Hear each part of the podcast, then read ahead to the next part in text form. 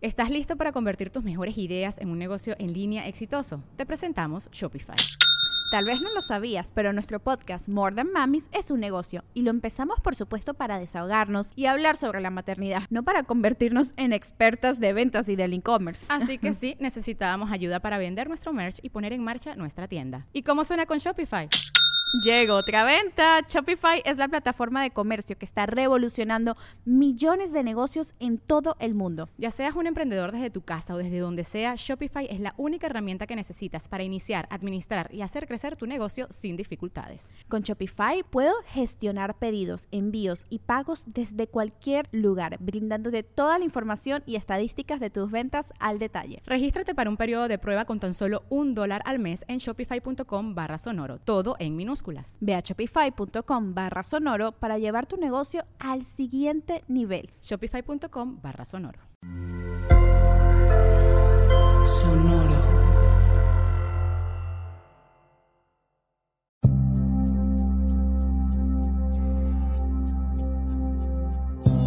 Soy Alexis de Anda. Estás escuchando El Viaje. Una producción de Sonoro un espacio que invita a despertar la conciencia.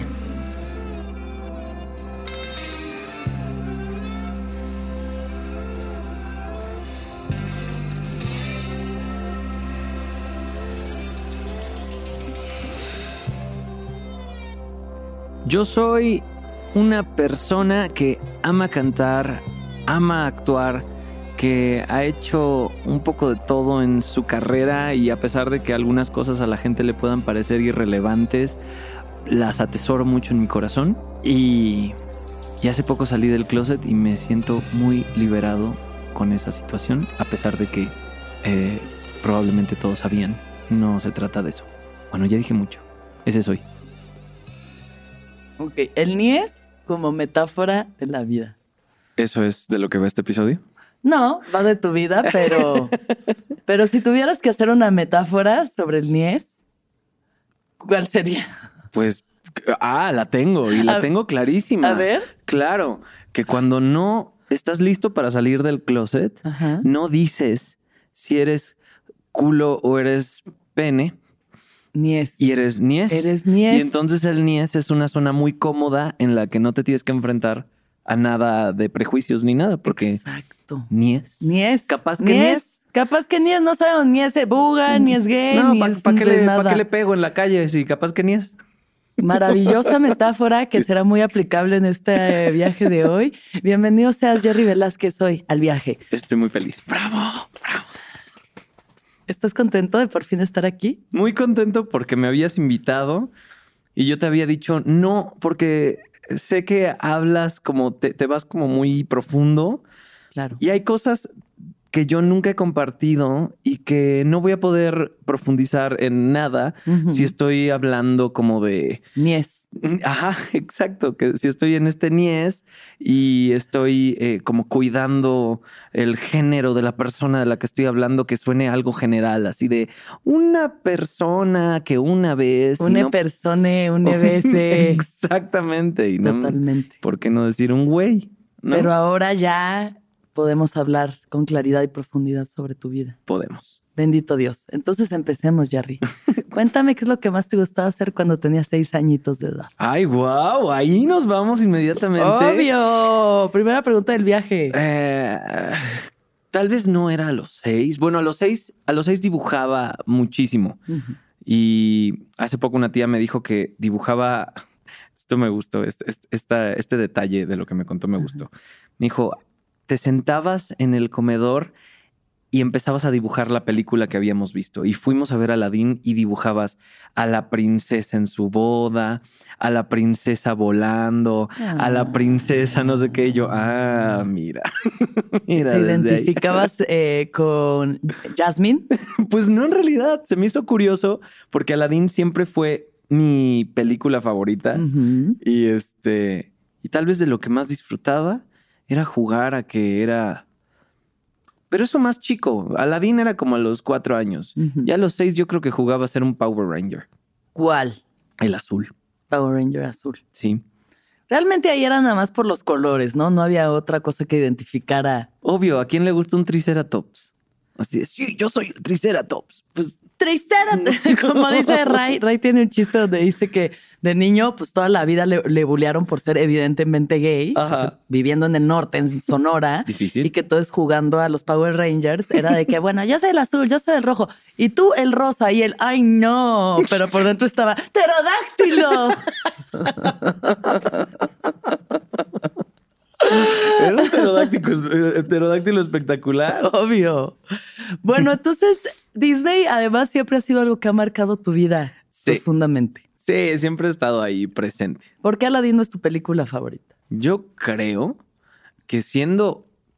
ah, yo creo que tiene que ver hoy por hoy con esta sensación de no pertenencia y de anhelar algo más. Algo con lo que todo el mundo se puede identificar, ¿no? No, no es como que... Pues depende, hay quien más, ¿no? Hay hay- claro, Entonces, hay- como Aladino que no pertenece, O, la- o Jasmine. Jasmine tampoco pertenece. Tampoco, pero ella... Realmente ahí nadie pertenece. Pero Jasmine es una privilegiada que quiere... Obvio, solo este, tiene un tigre y así quiere andar con un chacal. Vive en un... Exacto, y vive en un palacio y dice, ay, no, me choca el oro. Ay, yo soy muy así, muy Jasmine, la verdad. Últimamente fui muy Jasmine, pero ya, voy a cambiar de historia. ¿Por qué te sentías que no pertenecías? Ah, tiene que ver con que mi familia en algún punto de mi infancia se rompió. Em, como ¿Cómo que hubo ahí rompió? temas familiares en los que no voy a entrar en detalle para no quemar a nadie, mi abuela, ¿no es cierto? Típico. Los terrenos. Típico. malditos. No, no tenía que ver con terrenos. No era de terrenos.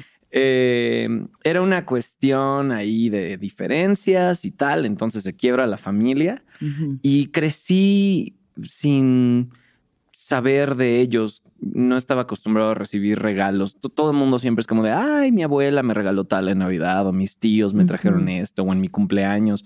Y crecí como sintiéndome algo solo.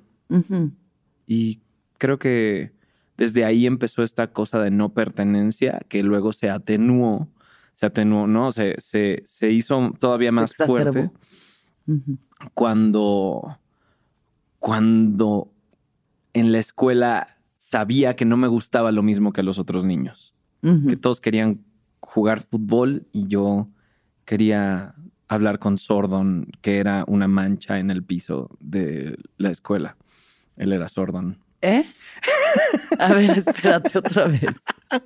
Yo pensé que era un personaje de los Power Rangers. Es un personaje ¿Sí de es? los Power Rangers. Sí, es era, un la, era la cosa, la cara esta con la que hablaba. Ah, la cara con la que hablabas y eso era una mancha en el piso de tu Una escuela. mancha en el piso, yo y mi amigo Ahmed, que también todos decían que seguro era gay, eh, jugábamos a, a, a ser Power Rangers y que hablábamos con Sordon y nos daba misiones. Y esa era una mancha que estaba ahí en el Una- piso de la escuela. Una mancha, seguramente de una cubeta llena de este de cemento. Mientras que los demás jugaban fútbol Exactamente. y hacían cosas eh, más masculinas que hablar con una mancha. Exactamente. Por llamarles masculinas, ¿eh? porque ni siquiera podría yo llamarle un género a este, a este gusto que tenías tú. digamos que más, mm, más normales, ¿no? Entre comillas. Algo que lo, que lo que todos hacían. Claro. Entonces tú ahí ya sentías que eras distinto, pero sabías identificar qué era lo distinto en ti. Todavía no lo tenía Porque claro. esto que es la primaria Esto fue en, en primaria. Mérida, Sí. además. Fue un poco después, eh, yo creo que en cuarto de primaria, algo así, cuando estando en, en una escuela nueva, eh, ahí sí no tenía con quién estar, ya no tenía med para ya no estaba. hablar, ya no estaba la mancha en el Ni la mancha. Entonces era tristísimo, no había de dónde agarrarse. Sordo. Termo, cuenta, se parece, No esté bien. Eh, ujú.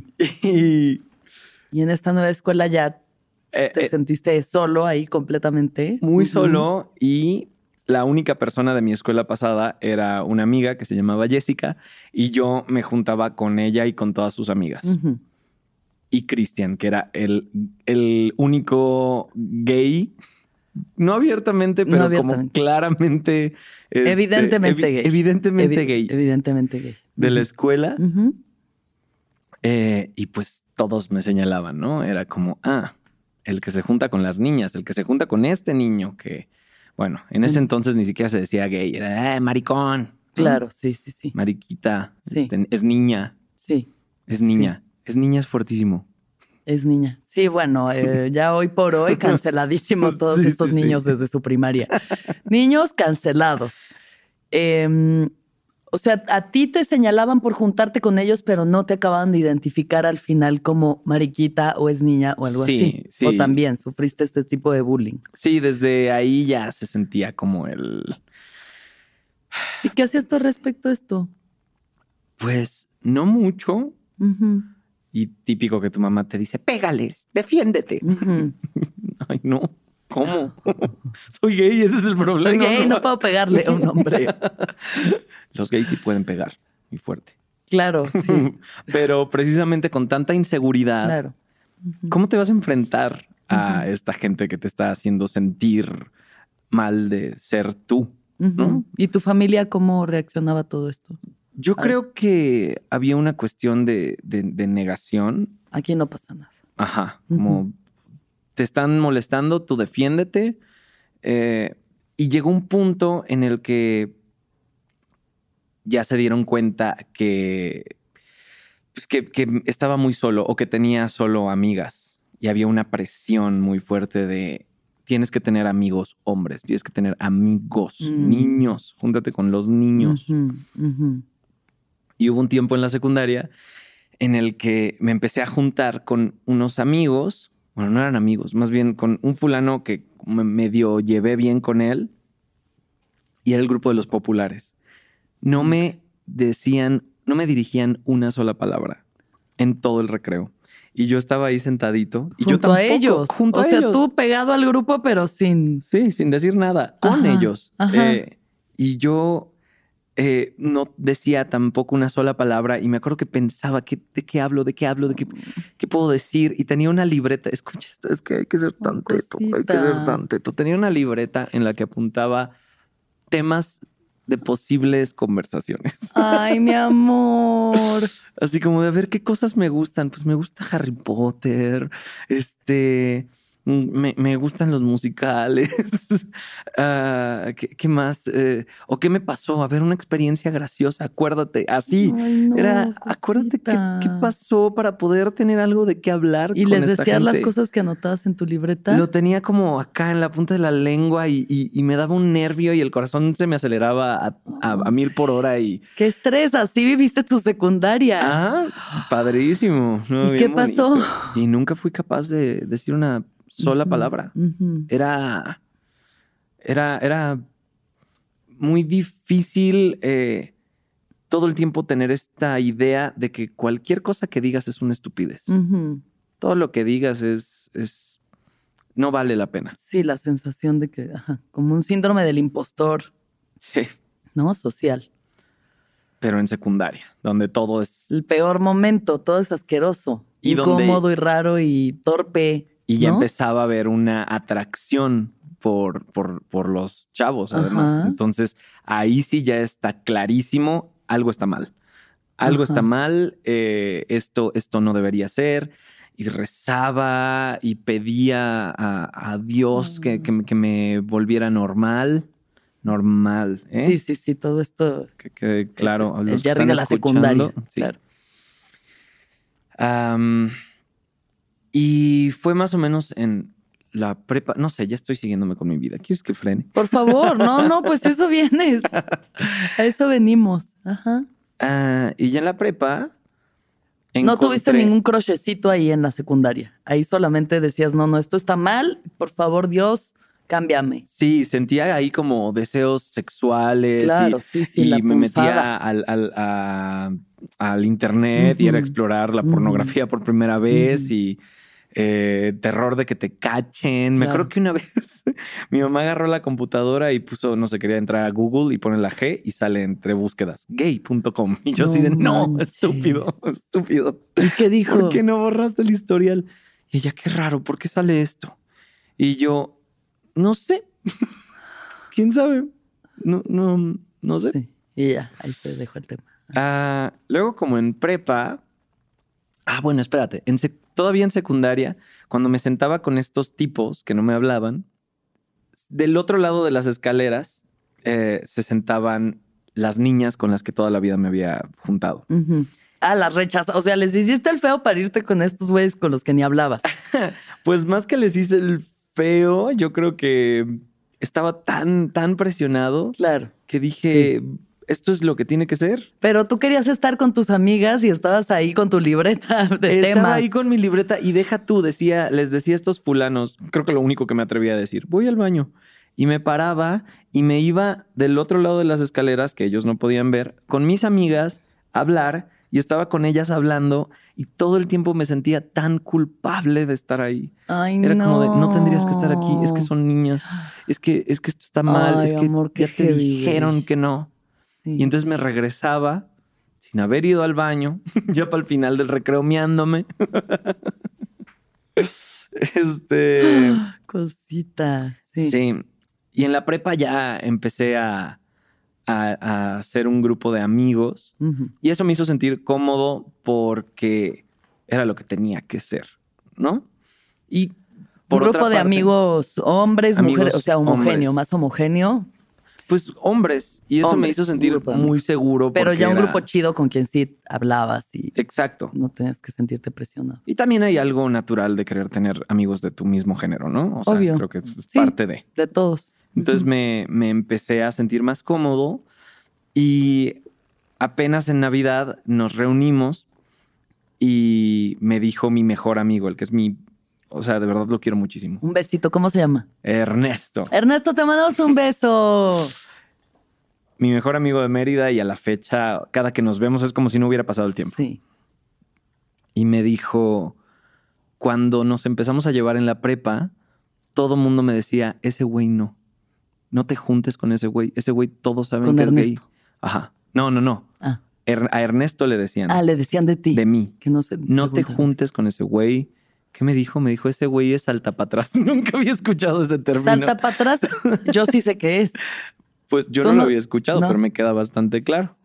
No. ¿No? O sea, bueno, no tiene nada que ver con ser gay salta para atrás. Era cuando, o sea, cuando se empieza, empieza el mestizaje, pues Ajá. están de que mestizos, ¿no? Criollos, eh, indígenas, mestizos. Luego hay como distintas ramificaciones porque como llegan africanos y llegan otro tipo de razas, el salta para atrás es como mezcla de indígena con negro. Ah, órale. Sí, es algo horrible. No me identifico. No, no, o sea, realmente no tiene nada que ver con lo que se está diciendo y cómo se está usando. Claro. Yo solo lo conocí así porque en la clase de historia me acuerdo que nos enseñaron que había como distintas ramificaciones del mestizaje y una de ellas que era así de que, eh, sí, como que los que eran como esclavos, así ya era el saltapatrás. Órale. Porque Yo era pensaba- mezcla de af- africano con indígena. Yo pensaba que era saltar para atrás para la rimón.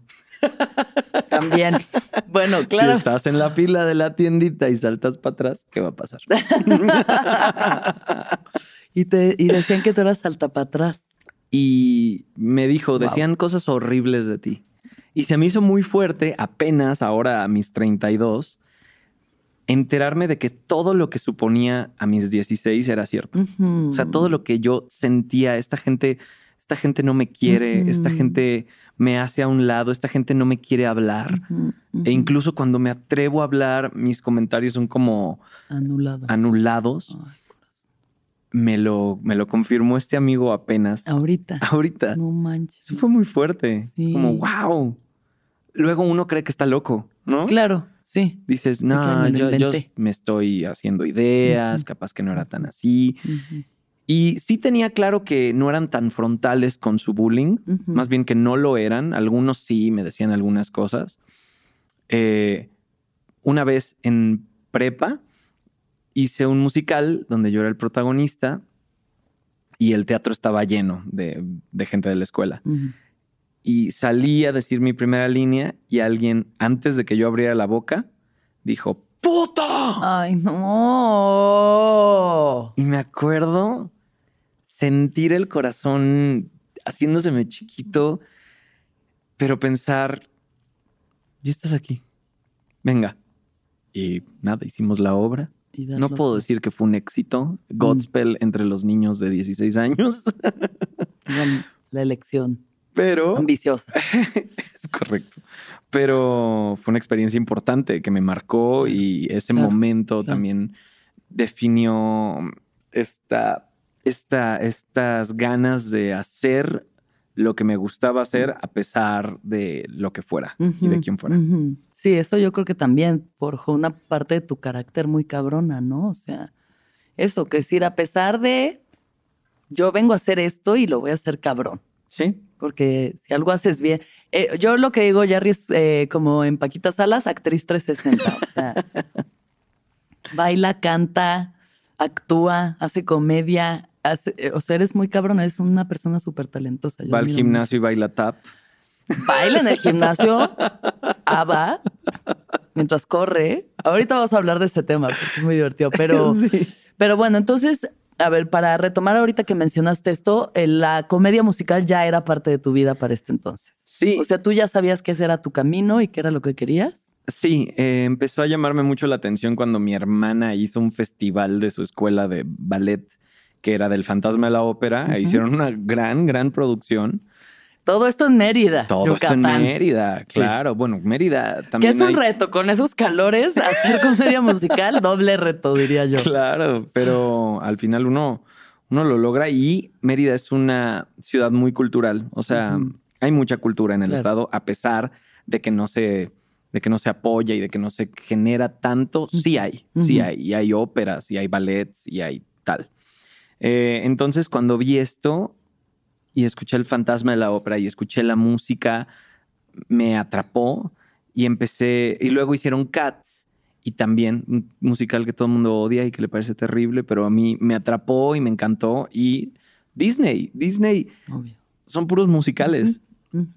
Entonces cuando entendí lo que era el teatro musical tal cual, gracias a YouTube, y empecé a buscar videos y a investigar más sobre esto, me apasioné totalmente y era mi sueño de la vida. O sea, no, no veía otra cosa más que dedicarme a eso de alguna forma, porque ni siquiera sabía cómo, dónde o Claro. qué. Solo sabía que quería hacerlo. Bueno, buenísimo. Qué bueno tener la vocación clara desde joven. Qué paz, la Sí. verdad. Una gran bendición dentro, dentro de todas estas cosas terribles. Más por los que estudian tres carreras porque no saben qué y empiezan una y a los seis meses cambian. Entonces, sí. Totalmente. bendición. No, y además vocación de verdad que te hace sentir pleno. No nada más algo de que, ah, soy bueno para esto y no, te gusta. Sí, Se lo disfrutas, lo haces bien, te pagan por hacerlo. sí. Lo máximo. Y fui fancito mucho tiempo. ¿Qué pasa cuando sales de la prepa? Hago un casting para un reality show Ajá. al que pude asistir gracias a que como era un nerd y había exentado mis últimos dos exámenes, en realidad solo tenía que ir a poner mi nombre. Eh, pero bueno, hicieron ahí una excepción porque hice este casting y me quedé en este programa que se llamó High School Musical La Selección. Ok. Ok. Y, eh, y, y, pues fueron cuatro meses de estar luchando por tener el protagónico de una película de Disney. Me parece gran premio, gran, gran premio. Claro, obvio. Tu sueño Sí. hecho realidad. ¿Y cómo fue la experiencia de salir de la prepa? Te- supongo que te viniste acá a la Ciudad de México a hacer Sí. eso. A venirte a la ciudad a competir por esto. Pues fue, fue el cambio de, de creer que no había para dónde o de que tenía que, que, em, que tenía que irme muy lejos o estudiar otra cosa para lograrlo, porque iba a estudiar comunicación y mi plan era, bueno, estudias eso, pero en el TEC de Monterrey, donde hay un gran programa de teatro musical, entonces a la par vas como haciendo esto y eventualmente ves si te vas a México o qué. O sea, no, no, no era muy claro. Y de, de no tener un, un plan o certeza de qué iba a pasar, pasé a estar viviéndolo al 100%, Viviendo el sueño. cantando este, con, con gente de mi edad, eh, que les gustaba lo mismo. Entonces fue sentir que pertenecía al 100% por primera vez. Ay, qué paz. Mucha paz. ¿Ganaste? No. pero llegué a la final. Bueno, bien. No gané, bien. pero estaba ahí ya a punto Sí. de. ¿Y no sentiste esta cuestión de los realities de competencia como justo eso, la competencia y de pronto la gente cizañosa o como las, los, eh, las críticas de los maestros, así que acaban los niños llorando en Masterchef? Creo que ahí, como estaba Disney involucrado, Ajá. había una cuestión de no generar morbo. Claro. lo cual hizo que el programa fuera aburridísimo. Pero igual, para nosotros fue hermoso. Entonces, para mí, cada día ahí era, Un era un sueño. y estaba muy, muy, muy feliz y muy agradecido. Y esta cosa de que no sabes lo que tienes hasta que lo pierdes. En ese momento yo era muy consciente de todo lo que estaba viviendo y cada día me hacía inmensamente feliz. Ay, qué hermosura. Muy. ¿Y qué pasó después de esto? Después de eso, espérame, paréntesis. A en la prepa yo daba catecismo, ¿eh? Mm. Regresemos el tiempo, por favor. Cuéntame un poco de esta experiencia. Eras una persona sumamente religiosa. Sumamente religiosa. Eh, Bueno, pidiéndole a Dios que te quitara lo gay y empecemos por ahí. claro que Pero sí. bueno, eso se puede pedir, seas o no religioso. Ujú. Íbamos a una comunidad ahí en Yucatán donde, donde curiosamente ya había un grupo de catequistas de la comunidad, pero colonizadores blancos, eh, grupo apostólico de ciudad, llega a decirle a la gente cómo se hacen las cosas en realidad, ¿no? Como debe de ser. como debe de ser. Colonizando, colonizando. Y, y me sentía muy culpable. Me sentía mal de estar enseñando algo. eh, ¿Cómo iba a estar enseñando yo de Dios si yo no era digno de Dios? Mm. Y en un año, en el segundo año de eso, porque estuve tres años ahí, me eligieron como el coordinador de espiritualidad. ¿Qué significa eso? Shot.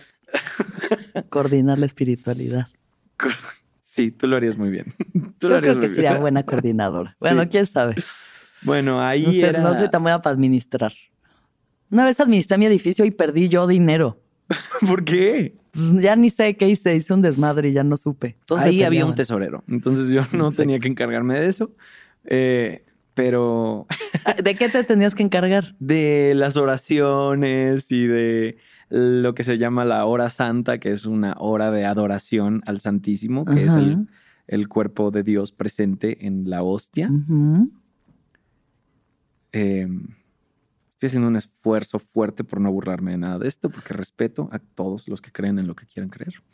¿Tú ya no crees en eh, este sistema? Nada, nada, nada. Ok. Nada. ¿Crees en Dios? Mm, creo que hay una fuerza creadora, Sí. pero no sé si nos mueve como fichitas. Claro. Y no sé si tiene tiempo para estar ocupado de. Ok. Más bien pienso en nosotros como una consecuencia de algo muy grande. No una casualidad, pero una consecuencia. Ok. Así lo veo. Ok. Pero ya el Este, sistema re- este, eh, católico, eh, iglesia y demás, Nel. Nada, nada. Ok. Bye. Pero ahí, bueno, aquí creías, no solo creías, coordinabas. coordinaba la espiritualidad de un grupo y,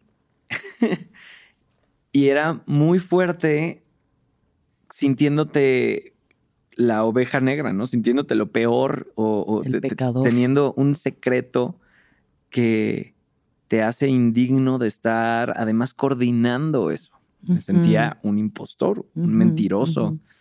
Y, y pues esto, la culpa católica es muy, muy complicada para Heavy, un gay. heavy. O sea, es, es, es tremenda. Sí. Pero bueno, era ahí, no Sí. tal pie. Fui catequista. Un momento, pero a mí lo que me eh, causa ahora una curiosidad es en qué momento dejas de creer en la iglesia. Mm. Siempre lo he descrito como cuando dejas, como cuando dejé de creer en Santa Claus, pero no caché a mis papás nunca. O sea, fue como ir pensando, ah, pero si pasó tal, pero ¿cómo se mete Santa Claus a mi casa si yo no tengo chimenea? Pero, pero, pero ¿y cómo va a todos lados del mundo y en, en un trineo? ¿O es el niño Dios? M- mi novio dice que como en su casa creían en Santa Claus y en el niño Dios, él se imaginaba a Santa Claus en el trineo y el niño Dios sentado a un lado. A su lado. pasándole los juguetes Con su fuerza sobrehumana de niño Dios. y con sus pestañotas Obvio. y un ropón. En drag. Niño Dios siempre en drag. El niño, Es súper drag. niño Dios siempre en drag. Claro, entonces fue como tu propio raciocinio y lógica que te llevó como a decir, a desencantarte de, de eso. Sí, y sobre todo ya aceptándome como, como un hombre gay. Sí. O sea, aceptándolo para mí mismo, ¿no? Claro. No había salido del closet Claro. públicamente ni nada, pero ya con algunos amigos. Después del reality show, sí. Eh, y, y ya teniéndolo claro, era como, ¿cómo, ¿cómo puedo apoyar o ser parte, sentirme parte de una institución que dice que en ese momento tengo permitido ser gay, pero en el momento en el que actúas, eh, haces acciones gays, como escuchar a Madonna, ¿no es cierto? También. En el momento en el que eh, sucumbes ante los deseos Las homosexuales, entonces ya es un pecado y un pecado grave. Y eso es solamente el pensamiento, ni siquiera tienes que actuar al respecto. Entonces, cualquier pensamiento natural que te venga va a ser un pecado. Exactamente. Entonces puedes ser gay, pero no puedes pensar ni hacer cosas gays. ¿Cómo?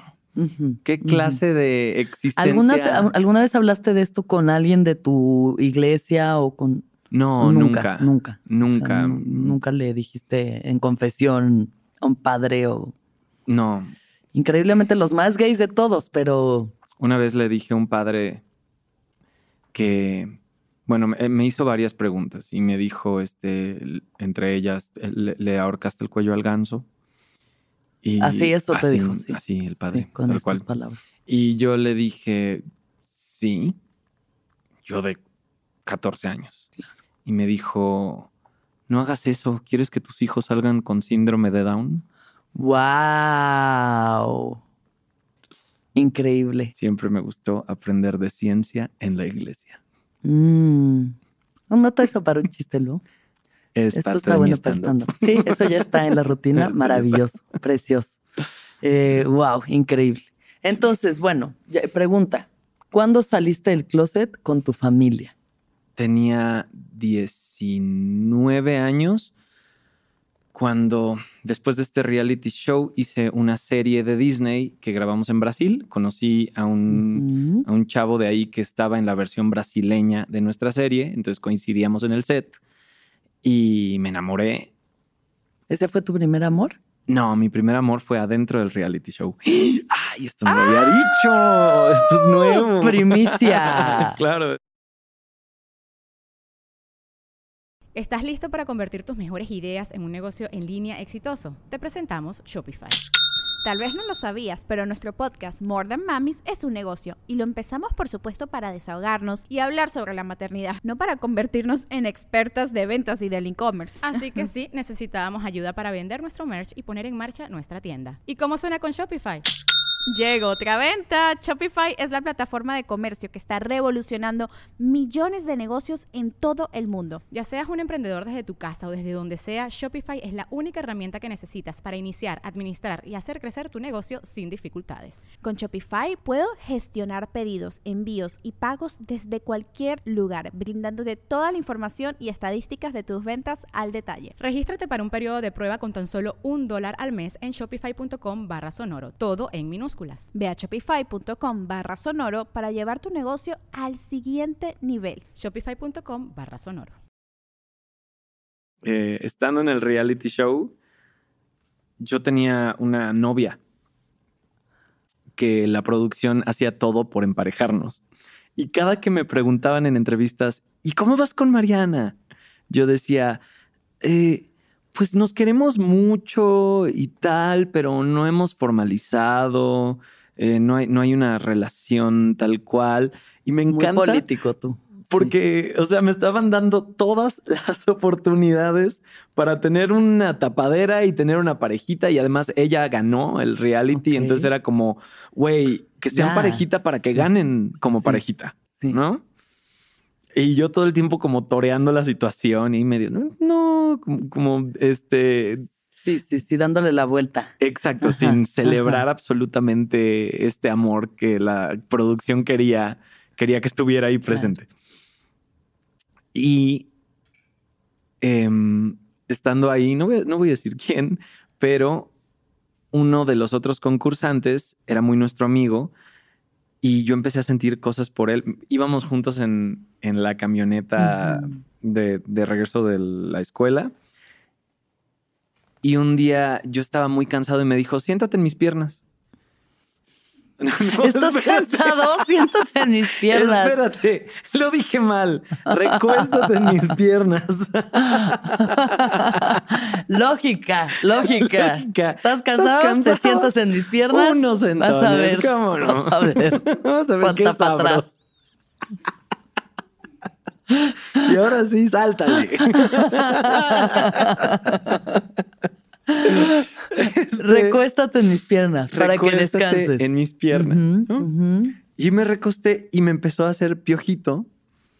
Y yo ahí dije, Eres tú, el, El príncipe, príncipe azul, azul. que yo soñé. ahí fue como una explosión en mi cuerpo de, ¿qué estoy sintiendo? ¿Qué es esto? Y entonces yo buscaba siempre sentarme junto a él cuando nos íbamos en la camioneta, ¿no? Para ver si me lo, si me lo Ay, ofrecía. este o cansancio. algo. Ay, no. Ay, no, qué Oh. cansado estoy cabeceando. Sí, sí. ¿Y te lo ofreció más veces? Creo que solo una. Ajá.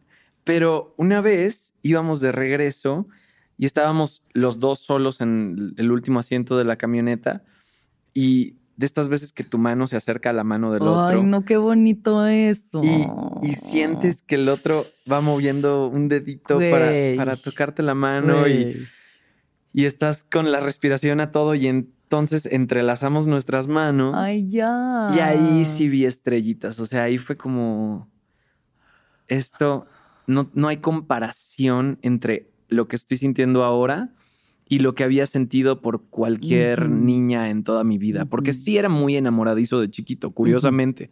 Eh, todas las niñas me batearon, pero yo ahí iba directo, ¿eh? Vamos. Saludos a Loreta, saludos a Melissa, saludos a... ¿Quién más me bateó? Hola, chavas. Jessica. Nada, me batearon así monumentalmente. Bye. Eh, y siempre me dolió, pero igual eh, pues, la sensación no tenía nada que ver con esto que estaba sintiendo ahora. Y él me dijo, me dijo, entonces, ¿quieres, quieres decirme algo? Te estoy, te estoy viendo, estás muy nervioso. Mientras ya estaban agarrados de la mano. Después de ahí, Ok, ok, ok. eh, yo le dije, es que quiero hablar contigo. Y él me decía, ¿qué? ¿Qué? ¿Qué? ¿Qué? Y, y yo me acuerdo que estaba tapado con un, con un, este, con un cojín.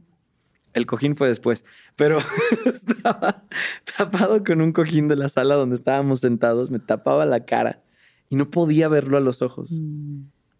Y creo que con, toda el- con, con todo el miedo, pero la emoción, pero la esperanza, le dije, me gustas. Y él me dijo, tú a mí. y, y nos Un hicimos mundo un mundo ideal. Ahí sí, volando. Yo en Jazmín, ahí sí. Eh, y.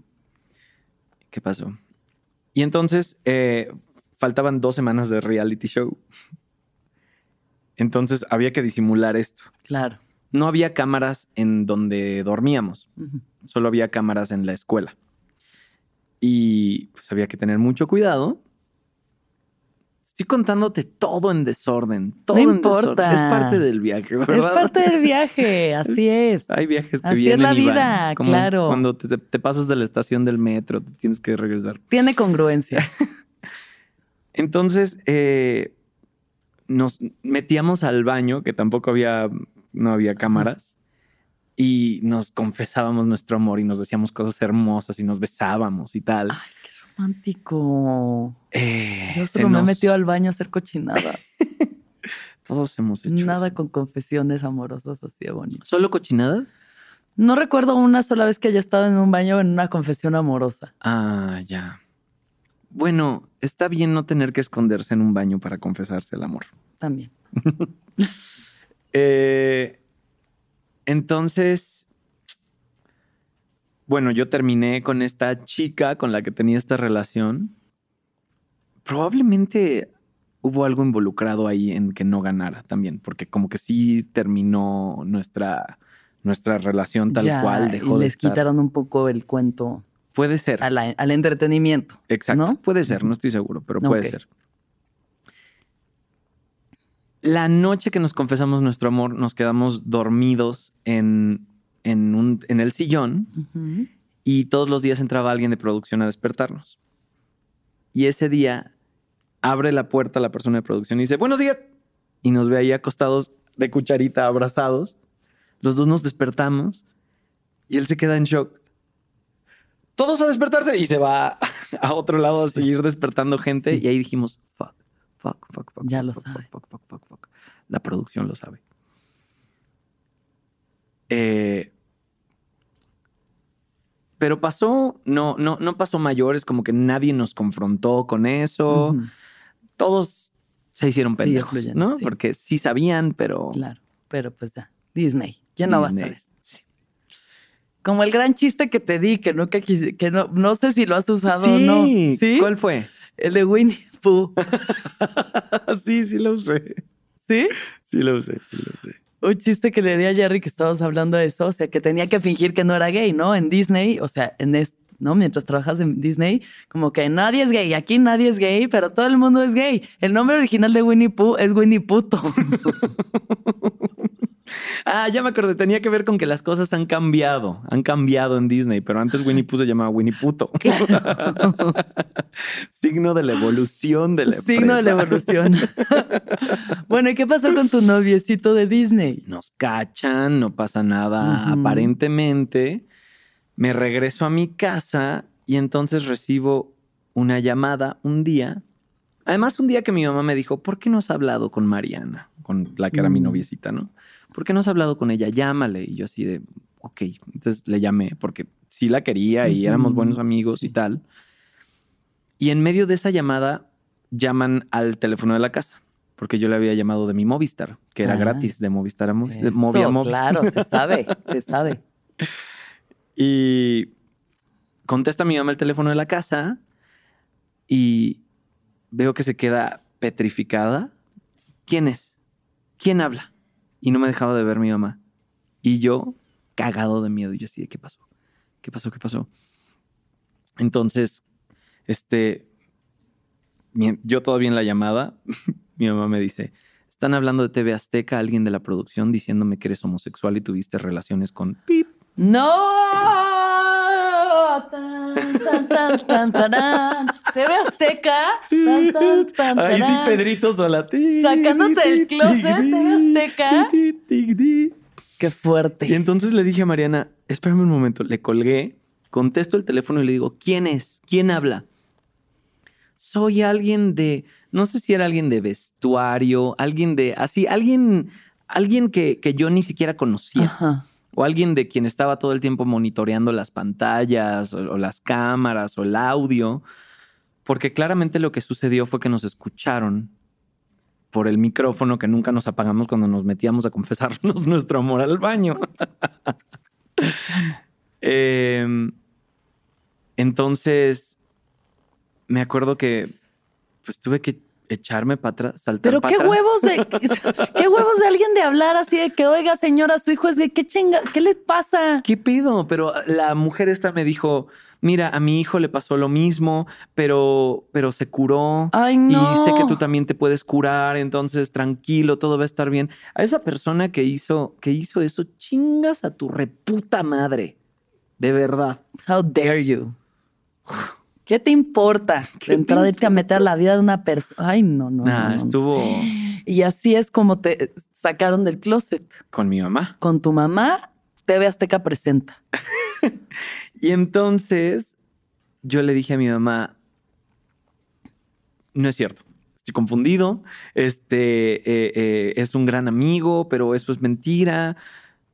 No, mentira, ya me acordé, perdón. Punto de edición. Eh, le dije a mi mamá, mi mamá me empezó a acorralar y me dijo, ¿y por qué terminaste con Mariana? ¿Y, y por qué este, él te dio un regalo, no sé qué? ¿Y por qué tú le diste ese regalo cuando no sé qué? ¿Y por qué se abrazaron cuando bla, bla, bla, bla, bla? Sí. Y en ese momento dije, ya no hay de otra. Sí. Ya, ya, ya no tengo salida. Y le, y le dije, sí, me gusta. Y mi mamá en shock y dijo, no te preocupes. No te preocupes, vamos a ir con un psicólogo, vamos a hablar con un padre. Esto no tiene que ser así. Y en ese momento suena el timbre de la casa. Y mi mamá baja a abrir. Y mientras ella va a atender a, a tal vez prueba de que Dios existe, alguien enviado para darme un segundo y tener un plan de acción, dije, no, retirada, aborta la misión, no va para acá. Regresa mi mamá y le digo, estoy confundido. Es que yo nunca tuve un hermano y siempre quise tener un hermano y él para mí es como un hermano. Whatever. Y, mi mamá decidió creerme porque tomó la decisión. Claro, sí, sí, sí, pues sí. Le Es- conviene más. Le Claro. convenía más en ese momento esa, esa explicación. Totalmente, porque Claro. además a la semana yo me iba a ir de gira durante tres meses Con él. con él. Ujú. Y, y fue duro, fue muy fuerte. Pero entonces regresamos en el tiempo. Brasil, la la la la la la la la.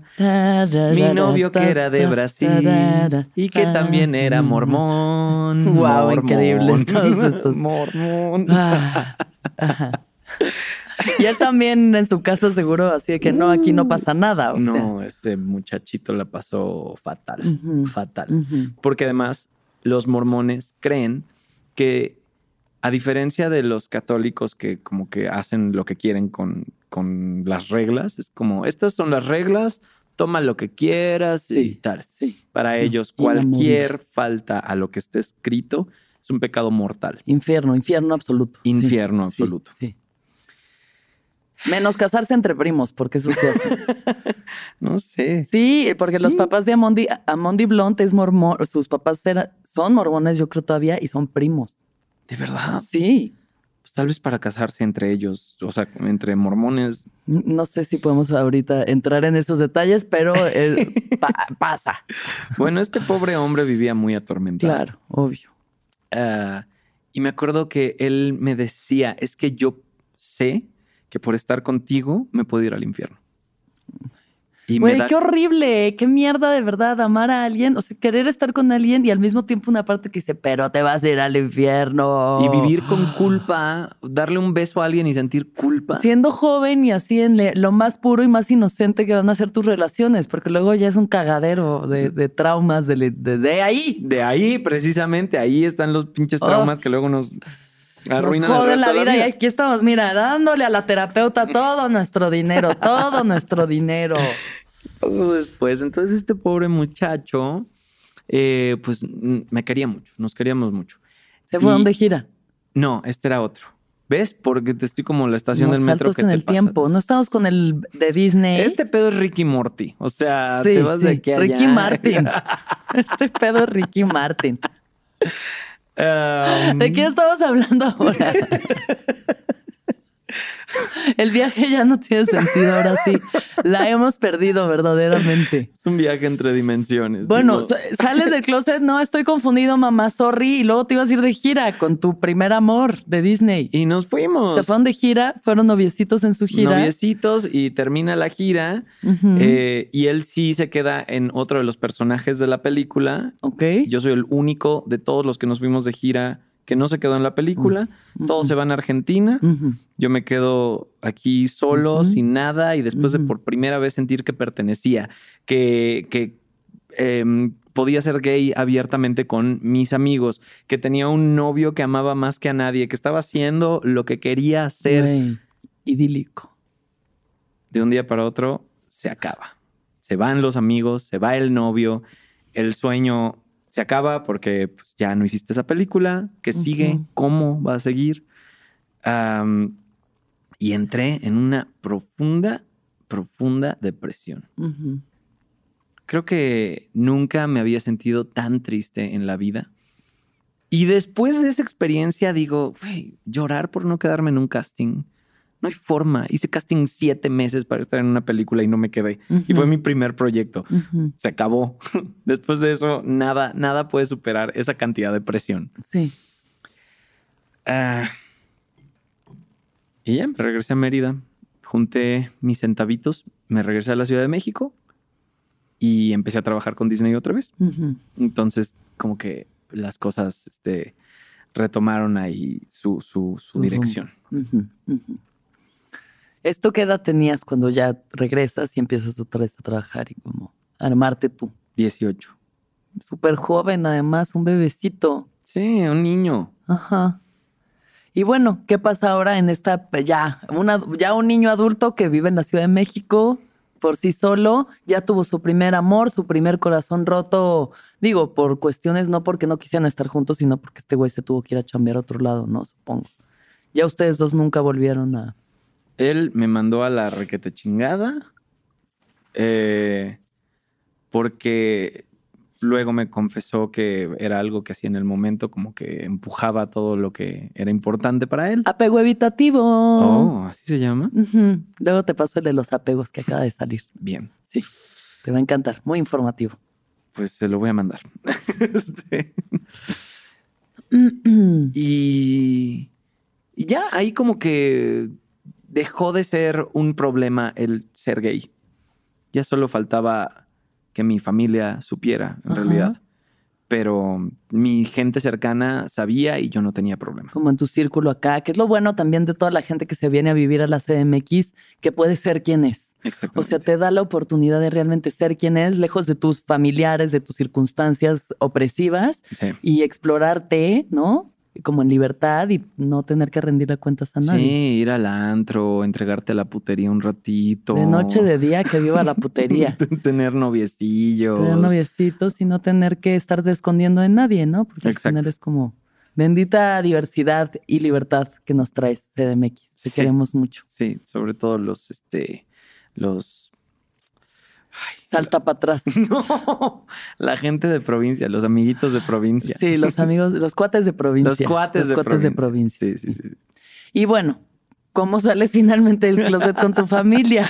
Esto va a ser un trabajo de edición delicioso. Capaz que lo logran poner en orden. Ah, yo creo que todo bien. Am, estaba con este novio mormón. Eh, estábamos juntos como una relación. Yo estaba en México, él en Brasil. Y él todavía existía Messenger y me llega una notificación mientras yo le estaba mostrando un video de no sé qué a mi mamá en mi computadora. Y sale, chin, fulanito acaba de iniciar sesión. Y luego, chin, fulanito dice, y yo sabía que iba a decir, hola mi amor. Y yo me puse nerviosísimo y ¡ah! le quité la computadora a mi mamá, la aventé para atrás. Yo como Bad Bunny, ¡tac! al mar. A ver, dame mejor para acá. Al mar. Al mar. Al mar de Puerto Progreso, fue a dar. Y mi mamá se dio cuenta. eh, y entonces me hizo la pregunta. Mi mamá puede ser muy melodramática, mami, te amo, pero sabes que es cierto. ¿Eres feliz? Esa fue su pregunta. Y yo, sí. Es que a veces creo que no. Yo, pues sí soy. ¿Eres homosexual? Le dije, sí. Lo sabía. y le dije, antes de que digas lo que sea, no es tu culpa, no es un problema, no es algo que me moleste, al contrario, soy feliz siendo gay y, y no quiero que te atormentes con responsabilidades respecto a esto. Y justo al día siguiente teníamos un road trip de 19 horas. Bien a gusto. Ujú. 19 horas con muchos silencios incómodos, porque obviamente ella lo estaba procesando, ¿no? E- e- Es, es, difícil. Es difícil para los papás de una sociedad tan mocha y, y- y- y tan tradicionalista como lo es Mérida. Obvio, sí. Pero luego lo aceptó, conoció a este muchachito brasileño, lo trató muy bien. Y a partir de eso mi mamá, eh, pues, ha sido como muy, muy linda con el tema. Tu papá no figura en nada de esto. Mi papá, mi mamá siempre era la que se aventaba los madrazos. O sea, mi mamá era la que confrontaba las situaciones y la que, la que nos regañaba, la que nos castigaba. Y mi papá, como trabajaba mucho, él, eh, pues el tiempo que estaba con nosotros no quería problemas, ¿no? Entonces evadía, evadía las confrontaciones. Y con mi papá, como dos años después, yo le dije en un viaje que hice a Mérida eh, que, que tenía que hablar con él y, y también tenía mucha pena y me acuerdo que estaba viendo hacia abajo y, y le decía es que te quiero decir algo muy importante y él me preguntaba, pero ¿qué? ¿Qué? Yo le decía, ya sabes, ya sabes, solo ayúdame. Le decía, por favor, ayúdame, Mm. ayúdame. Y ahí me preguntó, ¿eres gay? Le dije que sí. Y me dijo, no sé si esto lo había planeado o qué, porque está así como de guion de Rosa de Guadalupe. Me dijo, nunca mires hacia abajo cuando digas quién eres. Y obviamente me quebró y Mm. Pues nada, Qué hermoso. chido, qué chido. muy lindo. Tuvo dos años más de preparación que mi mamá para, para enfrentar la respuesta, ¿no? Sí, sí. Ah, Pero qué bonita respuesta, ¿sabes? sí. O sea, como no te sientas, o sea, siéntete orgulloso de quién eres. Sí, Sí. la verdad que sí. Ay, qué bonito eso. Sí, estuvo lindo. Ahora vamos a hacer otro salto en el tiempo a por qué decidiste ahorita, o sea, esto, esto fue hace, ¿cuánto? ¿Ocho años? ¿Nueve? No, eh, 12. Hace doce O sea, años. que le dije a mi mamá De 12, decirle a tu mamá 12 años. que le dije a mi papá 10. Mm, ¿Por qué hasta ahora decides salir del closet abiertamente? Porque bueno, que sepan, quien no sepa, que eh, yo ya hace un año conozco a Jerry, nos fuimos a hacer una película juntos y pasó todo este año y justo yo invitándolo al viaje, él me decía, es que güey, todavía no estoy listo, no estoy listo para salir abiertamente, ¿no? Pero finalmente fuimos a Pinky Promise y ahí con Carlita Díaz. y ahí Carlita que Díaz Jeans, Carlita Díaz. Este es el Le momento. y tanto rosa, tanto pompón le Y sacó la verdad. O sea, Unos vasos de Swarovski de unicornios. unicornios Y por ahí- todos lados. Una y ahí mujer ya. disfrazada de unicornio. Este es el momento. Era el momento, era el momento y era el lugar. Y este es un lugar fue. seguro. Bueno, ya me habías dicho que ya tenías toda la intención de publicarlo, ¿no? Como de hacerlo ajá, saber Sí. abiertamente, pero ¿por qué habías decidido hasta este momento hacerlo? Porque me daba mucho miedo em, el cómo podía afectarme que fuera un hecho. Al no decirlo tal cual, queda como una suposición, ¿no? Queda en la gente. Ni es. Ni es, exactamente. Y al estar en esa posición, entonces no tienes que.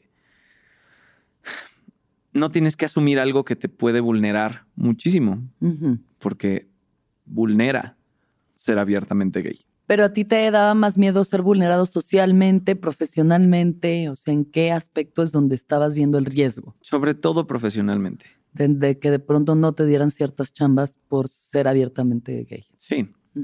Que es normal, mucha gente pasa por eso, totalmente. mucha gente, o sea.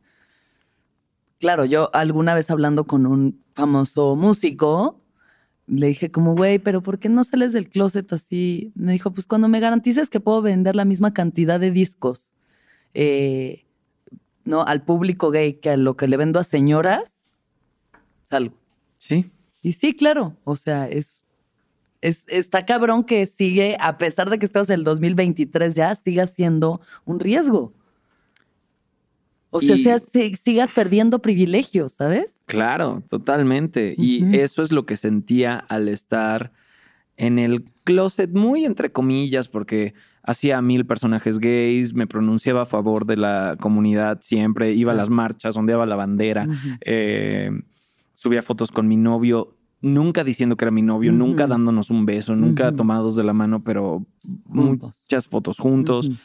Y, y entonces, eh, de cierta forma, ya, ya lo había dicho de otras maneras, pero ese beneficio de la duda era importante, era un privilegio. Claro. Es, no lo puedes asegurar. Tú, persona que no me conoce, no puedes asegurar algo que yo no he dicho.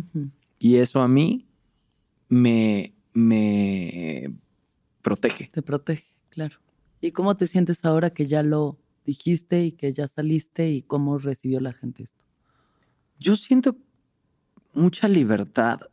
Siento que poder hablar de cosas tan naturales, tan normales como el primer amor, que es lo único que cuenta, todos los demás no cuentan, Vayan a ver, mi suegra me odia en cines, todavía en cines. Vayan a verla. para escuchar la Esta rolota. bonita canción que hicimos. El bueno, primer amor es lo Cantamos, único que Gerardo. Ah, no poder hablar del primer amor, no poder hablar de un viaje en el que conocí a fulano o... O ¿por de tu relación con tu pareja, con la que ya llevas además que seis años, Sí, ¿no? O sea, poder hablar de eso sin problemas. es, es raro estar todo el tiempo sintiendo que tienes que ocultar, que tienes que omitir. Eh, O aceptar como eso de que de pronto alguien diga, ay, pero ¿qué tal te va con las novias, no? Ahorita que estabas haciendo prensa para la peli, que se trata de una suegra, ¿no? Y que a Jerry le decían, bueno, ¿y a ti con tus novias y tus suegras? Y es como, "Ugh". exacto. Hay algo hasta yo estaba de que... Hay algo muy incómodo en tener que estar omitiendo algo que no debería Claro. omitirse. Y también hay, hay algo eh, de activismo al salir públicamente del Obvio. closet. O sea, sí está en mi mente el, toda la gente que vive con este miedo y toda la gente, sobre todo, porque es la mayoría, la gente que no reconoce el ser gay como algo que es parte de la sociedad. Y es creo que la gente que más me interesa que tenga claro que existimos y que vivimos vidas absolutamente respetables o no. Sí, ca- cada quien. Cada quien, cada pues quien. hay gente heterosexual con vidas muy poco Muy poco respetables. resp- la- mucha gente, yo conozco mucha gente. pero que somos personas, somos, somos personas, parte de la sociedad y que eh, nuestra orientación sexual no nos hace menos Claro. en lo absoluto. Y no interfiere con tus capacidades histriónicas de poder interpretar un papel de quien sea, ¿sabes? Exactamente, al final un actor tiene que tener esta capacidad de... Hay actores que se acomodan, ¿no? En, en una forma y, en, y en, en, en un tipo Como de personajes, claro. que también es totalmente respetable. Saludos al diablito. Dale. Ay, podría Ya pronto te mencionar tendremos, muchos- diablo. Aquí en el mencionar muchos nombres, pero no lo voy a Claro. hacer porque no estamos aquí para perrear. No. Em, y sí, eh, es, es parte de poder interpretar eh, otro tipo de personajes. Aunque sí creo que hay una obsesión en los medios con el, con el heterosexual o el, el hombre perfecto, el hombre ideal y cómo se supone que se comporta y se ve ese hombre, que creo que se tiene que romper. Obvio. Porque ¿cuántos amigos no tenemos que los chingan de que son gays y son heterosexuales? Todos de los que yo me enamoro. Muchos de ellos sí gays. Pero sí, claro, las Eso sí, sí. masculinidades, diversas masculinidades. Exactamente, ¿no? porque es solo representar esa Pues así, no masculinidad. sé, Televisa presenta esta, es- que muchos de ellos gays también, súper de closet, pero es como esto es lo que es un hombre. Y si tú no caes dentro de esta gama, que nadie cabe dentro de esa gama, te la pelaste. No eres un hombre de verdad. ¿Y cuántos pobres güeyes traumados porque no son ese cabrón mamado, proveedor, que protege y que, güey, de pronto eres un güey sensible, que le gustan otras cosas y eso no significa nada de tu sexualidad. Totalmente. ¿No? Y por eso creo que debería haber también una tensión eh, hacia hacia romper estas, estos estereotipos o estos ideales de, de la masculinidad que solo perpetúan estas masculinidades frágiles. Y ahí es donde entran no solo actores gays, sino actores heterosexuales que no son ese güey. Y por eso en este tema de pues que los gays hagan de gays, pero entonces que no hagan de heterosexuales porque le están quitando chamba a los heterosexuales.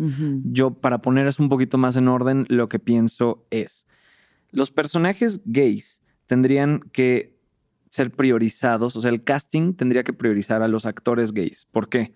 Porque estos actores gays siempre han sido discriminados a la hora de hacer castings para otros personajes que en su mayoría, 95, 8% de los personajes son heterosexuales. Claro. Y al no tener esa forma que, que- que están esperando que tenga este personaje, entonces no tienen chamba y los van haciendo a un lado y a un lado y a un lado. Y entonces llega un personaje gay y ese es el cuestionamiento. ¿Por qué se lo vas a dar a un heterosexual? Cuando hay todo un sector de nuestra comunidad actoral que siempre ha sido marginado por cómo se comporta. Y ahí está el personaje, donde queda perfectamente, donde todo eso que te estorbaba para el personaje heterosexual no te va a estorbar. Claro. Entonces, sí, creo que debería priorizarse a manera también de, de, de conscientemente incluir. Luego se habla de que la inclusión es como algo que tiene que hacerse a huevo. Creo que al principio de Sí. la inclusión, claro que es consciente. Claro que tiene que haber una idea Una firme cuota. Ujú. de tenemos que meter a, a esta, tenemos que ayudar a este sector, porque además es un sector que probablemente no es, no tiene ni la experiencia ni el reconocimiento y fama de los heterosexuales por la misma razón. Dales esta oportunidad. Y yéndonos a este otro lado de la moneda de, pues entonces que no hagan de heterosexuales. Los personajes heterosexuales no tienen que ser ese cabrón masculino que tiene una voz grave, que tiene una quijada cuadrada. No tienen que ser eso. Hay otro tipo de masculinidades Claro. que pueden ser interpretadas Sí. también por hombres homosexuales. Claro. También son hombres. Y tiene mucho que ver también con eh, escribir ese tipo de personajes, ¿sabes? O sea, creo que hoy por hoy se trata de, desde el guion, escribir personajes que cuando tú escribes la descripción del personaje diga, es un güey, ¿no? Eh, delgado, eh, delicado, que se viste así, que hace esto, o sea, que te dé otro tipo de, no de que es el galán, mamado, guapísimo, ¿no? Sí. Es como como que desde ahí, desde el momento en el que imaginas los personajes, es como salte tú mismo del, del estereotipo. O sea, lo digo yo ahorita escribiendo un proyecto de ficción como, puta, ¿cómo busco a los personajes neta más particulares y únicos? De decir, güey, las personas sí somos mucho más particulares y únicas de lo que a veces se nos permite, ¿no? Entonces, en la ficción poder proyectar eso ah, me parece súper importante hoy por hoy, Sí, ¿no? totalmente. ¿Qué ha sido lo más difícil en tu carrera? Hmm. Lo más difícil. ah, creo que lo más difícil fue el comienzo, lo cual lo hace maravilloso porque significa que ha sido un, un trayecto lleno de satisfacciones. Y este momento en el que no me quedo en esta película que soñé y tal, me llena de, de- de- de fuerza y de callo, literalmente, porque terminé madreadísimo de, de esa experiencia. O sea, sentimentalmente salí muy, muy golpeado, Sí. muy lastimado. Y me preparó mucho para, para lo que viniera. Tal vez algo difícil que sucedió fue el momento en el que Disney, después de cinco años de trabajar con ellos, me dijeron, "Eh, ya no te ves ni tan joven para ser de prepa, ni tan adulto para ser el maestro, Claro. o el papá, o el tío. Sí. Entonces, este.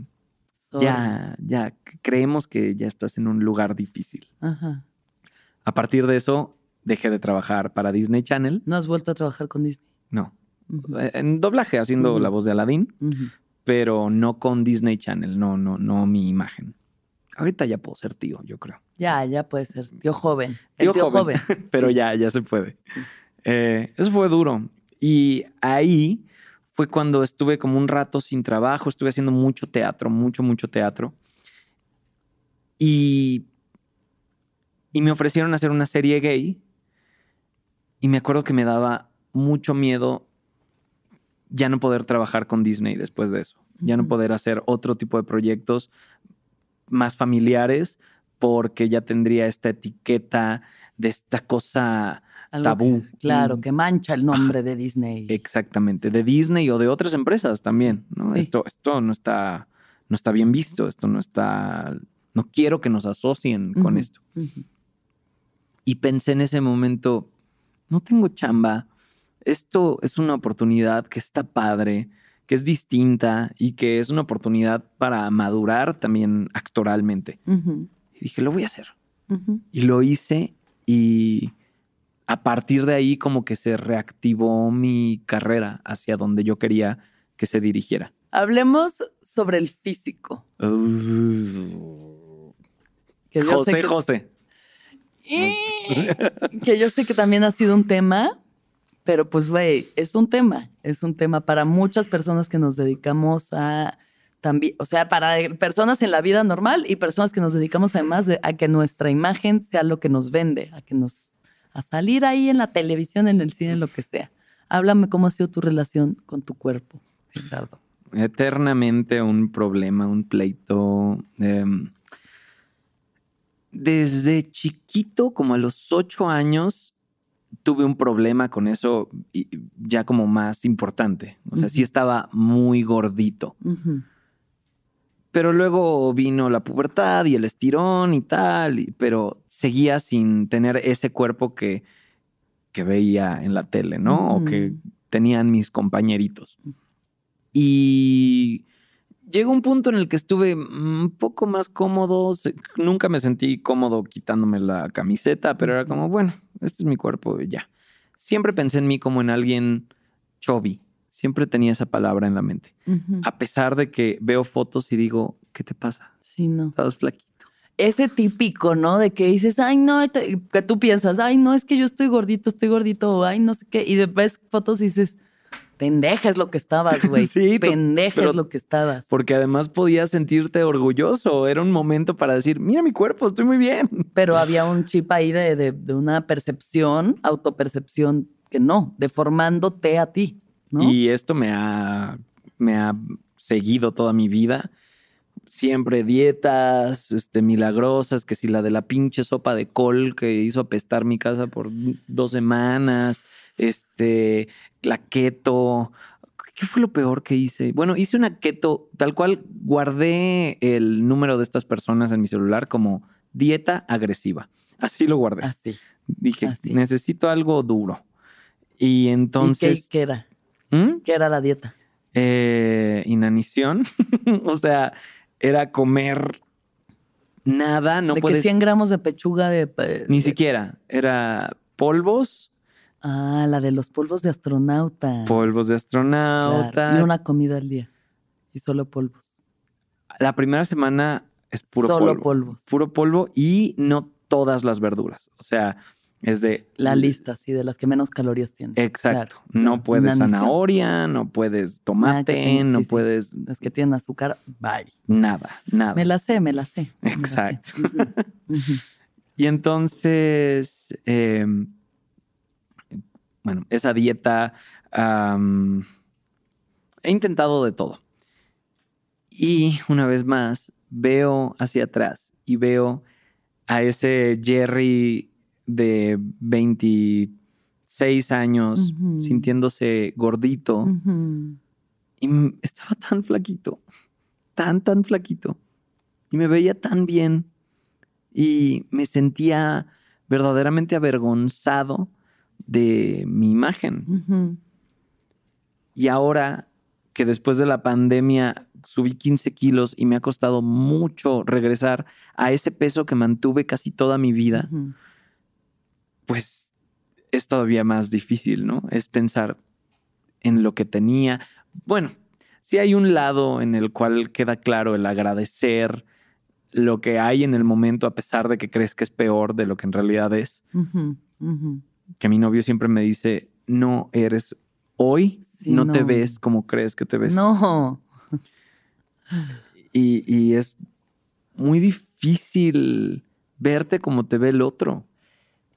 Y cuando te ves en la pantalla, Cuando, cuando el plano es cerrado me gusta.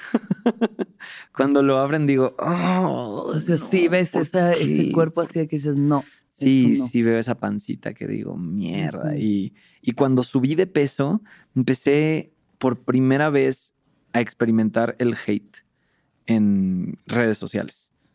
Toda la vida Ay, ya. la gente en las redes había sido la más linda conmigo, como puros comentarios positivos. Nunca tuve un hater hasta que subí de peso. Subiste de peso y así te atacaron. Y empezó el... Tú no deberías subir de peso, tú eres eh, alguien que se dedica a estar en la pantalla y es tu obligación estar flaco. y, y una vez me puse tan mal que agarré el celular y en una nota de voz le grité a un desconocido así, ¿qué te pasa? Eres un pendejo, te vale verga la vida. Muy mal, me puse muy mal. Pues sí, pero también te llevan al límite con algo que por sí es una inseguridad y luego la gente, es- la gente es muy cruel, o sea, somos muy crueles con nosotros, con el otro, ¿no? Porque ese tipo de comentarios, o sea, uno hasta lo piensa cuando ves a alguien que no has visto en un rato y subió de peso, aunque no le digas nada, es como de que Uy, subió de pe- sí. está Sí. muy cabrón, o sea, y, y es muy heavy porque lo platicamos estando en Chile, que me decías como, güey, es que si tan solo yo me pudiera quitar este pensamiento de que tengo que bajar unos kilos, estaría en paz. En paz. O sea, Sí. como que todo en tu vida funciona relativamente bien, Sí. ¿no? Te va bien en la chamba, tienes una relación chida, estable, amigos, un- o sea, apoyo, amor, talento. Y es nunca como había pensar trabajado- que está esa chingadera que está ahí todo el tiempo. Nunca había trabajado tanto como este año, Ajá. que es el que más este, subido de peso he estado. Eso también es como, güey, eres más, eres más que una pancita. Claro, mucho más que una pancita. Sí, y se puede soltar eso, porque yo también, puta, mi vida eterna, eter- entera traumada con que primero si las piernas y las piernas y las piernas y luego que si la pancita y la pancita, y la, o sea, sabes, como el vientre y así, y ya es como de, güey, ya. O sea, date chance, date chance y como que de verdad suelte ese pensamiento, porque si no, ¿cuándo va a estar uno en paz? Ay, sigo sin estar en paz, pero es un camino. Es un camino, es un camino. Eres hermoso, quiero que lo Ay, sepas. tú también, hermoso. Alexis. Hermoso, un ser hermoso, Muchas gracias. maravilloso, talentoso, Gracias. fantástico. Muchas, muchas gracias. Tú también. Bueno, antes de cerrar eso, ¿qué, em, ¿en dónde te encuentras ahorita y qué es lo que quieres para este año? Ahorita estoy en un lugar donde me siento muy satisfecho con el tipo de trabajos que he podido hacer y ni siquiera ni siquiera me refiero a el proyecto en sí, sino a lo que yo he sido capaz de hacer con mi actoralidad, que es algo que también siempre había sido un tema para mí. Un maestro me dijo una vez, nunca en tu vida vas a ser actor, jamás.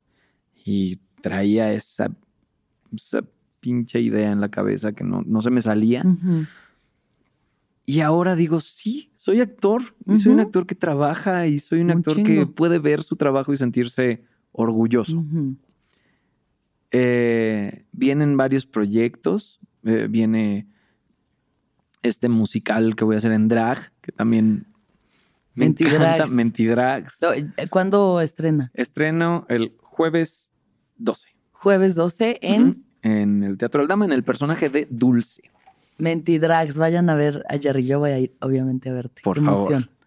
Entonces tengo eso, viene más de Me Caigo de Risa, viene una segunda temporada de una serie y luego no tengo idea de qué va a pasar.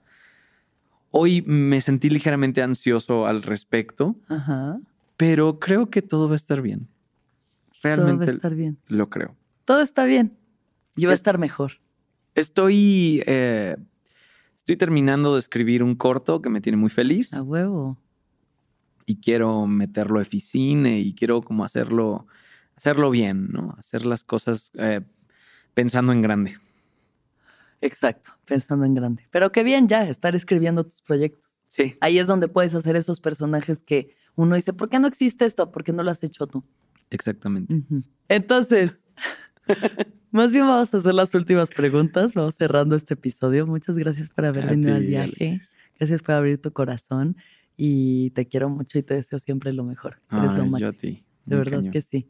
De mis de tesoros del 2022. Para mí también, muchísimo. Ok. ¿Cuándo fue la última vez que lloraste? Ah, en Año Nuevo, cuando estábamos hablando entre amigos de nuestros, de que estábamos agradecidos Ujú. Y precisamente lo que dije fue que estaba muy agradecido del trabajo que tuve a pesar de no verme como creo que tendría que verme. Y ahí me quebré. Mm, qué hermoso. ¿Qué es lo que más feliz te hace? Lo que más feliz me hace. Em, Estoy pensando, ¿eh? O una de las cosas. Es que hay muchos aspectos de mi vida que me hacen muy feliz. Me hace muy feliz tener estabilidad. Sentir que, que todo está cuidado. Como que todas las áreas les he prestado atención y, y sobre todo el tema de los amigos, que es algo que, como ya te conté, siempre me costó, me, me tiene muy feliz. Ay, Sentirme- enséñame a tener estabilidad emocional. Jerry me dice, tú consíguete a alguien que use camisa. Ese su- ha sido su consejo. Consíguete a alguien que use camisa. Exactamente. Le digo, ya, playeritas estampadas. No salgas con un güey con playerita estampada. Ya. Necesitamos un güey de camisa larga. Ay, Dios mío. ¿Qué es lo más importante para ti? Lo más importante. Lo más importante es la satisfacción personal dejando a un lado las expectativas de los demás. Mm. mucho tiempo hice teatro musical y me acuerdo que, no sé, los taxistas así de, ¿y a qué se dedica, joven? Y yo, soy actor, ay, ¿en qué sale? ¿En qué película? ¿En qué serie? Y yo, hago teatro. Mm, una decepción, ¿no? Claro. Ah, chale. Sí, sí, sí. Y fui muy feliz haciendo musicales mucho tiempo. Ahorita no es lo que quiero en la vida. Ahorita voy a hacer Mentidrags porque me emociona mucho el proyecto, pero no, no es hacia donde quiero dirigir mi vida. Pero en ese momento estaba muy satisfecho. Y me frustraba que la gente como que necesitara más Claro. para que lo que yo hacía fuera valioso. Claro. Entonces por eso es importante el saber que no necesito esa aprobación de la gente para disfrutar lo que me hace feliz. A huevo. Y la última la voy a cambiar ya, porque toda la vida eh, esta pregunta ha sido, ¿qué opinas de la muerte? Pero siento que ya me es redundante que hablemos de la muerte. Si ninguno de nosotros se ha muerto todavía. Es correcto. Entonces, si pudieras dar un consejo, el único consejo que le pudieras dar a la gente que nos está escuchando, ¿cuál sería? Mm. Que también la pregunta está heavy. Tal vez la muerte, hablar de la muerte está más fácil. ¿Prefieres hablar de la muerte? No, no, No. pero pues. gen- Algo que mi- ayude, que algo funcional si quieres. Un consejo en la vida. La televisión no es la vida real. Y el trabajo, por más que te hagan creerlo, no es tu vida. Fueron dos, pero Está muy bien. Perfecto. Muchas gracias. A ti, Alexis. Gracias por venir al viaje. muchas gracias. Visiten Chile, amigos. Que todos los seres sean felices, que todos los seres sean felices, que todos los seres, weón, sean felices, weón. Sí, pues, weón.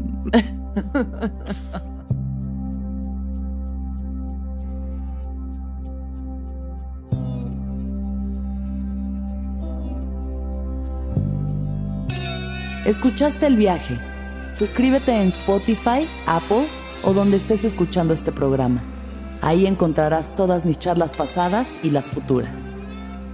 Si te gustó el viaje, entra a sonoromedia.com para encontrar más programas como este y otros muy diferentes.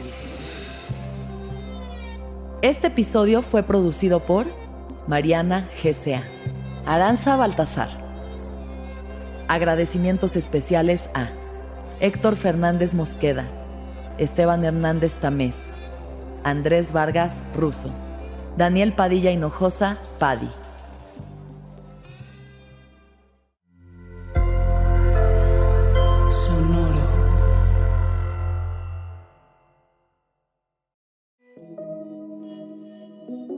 Hola, soy Roxana Castaños, una apasionada de la meditación y de todos los temas que nos llevan a una transformación espiritual, y te invito a escuchar Intención del Día, un podcast de Sonoro para dirigir tu energía hacia un propósito de bienestar. Encuentra un nuevo episodio todos los días en cualquier plataforma en donde escuches podcast. Intención del Día es una producción de Sonoro. ¿Estás listo para convertir tus mejores ideas en un negocio en línea exitoso? Te presentamos Shopify. Tal vez no lo sabías, pero nuestro podcast More Than Mamis es un negocio y lo empezamos por supuesto para desahogarnos y hablar sobre la maternidad, no para convertirnos en expertas de ventas y del e-commerce. Así que sí, necesitábamos ayuda para vender nuestro merch y poner en marcha nuestra tienda. ¿Y cómo suena con Shopify? Llegó otra venta. Shopify es la plataforma de comercio que está revolucionando millones de negocios en todo el mundo. Ya seas un emprendedor desde tu casa o desde donde sea, Shopify es la única herramienta que necesitas para iniciar, administrar y hacer crecer tu negocio sin dificultades. Con Shopify puedo gestionar pedidos, envíos y pagos desde cualquier lugar, brindándote toda la información y estadísticas de tus ventas al detalle. Regístrate para un periodo de prueba con tan solo un dólar al mes en shopify.com barra sonoro, todo en minúsculas. Ve a shopify.com barra sonoro para llevar tu negocio al siguiente nivel. Shopify.com barra sonoro. With lucky landslots, you can get lucky just about anywhere. Dearly beloved, we are gathered here today to. Has anyone seen the bride and groom? Sorry, sorry, we're here. We were getting lucky in the limo and we lost track of time. No, Lucky Land Casino, with cash prizes that add up quicker than a guest registry. In that case, I pronounce you lucky. Play for free at LuckyLandSlots.com. Daily bonuses are waiting. No purchase necessary. Void where prohibited by law. 18 plus. Terms and conditions apply. See website for details.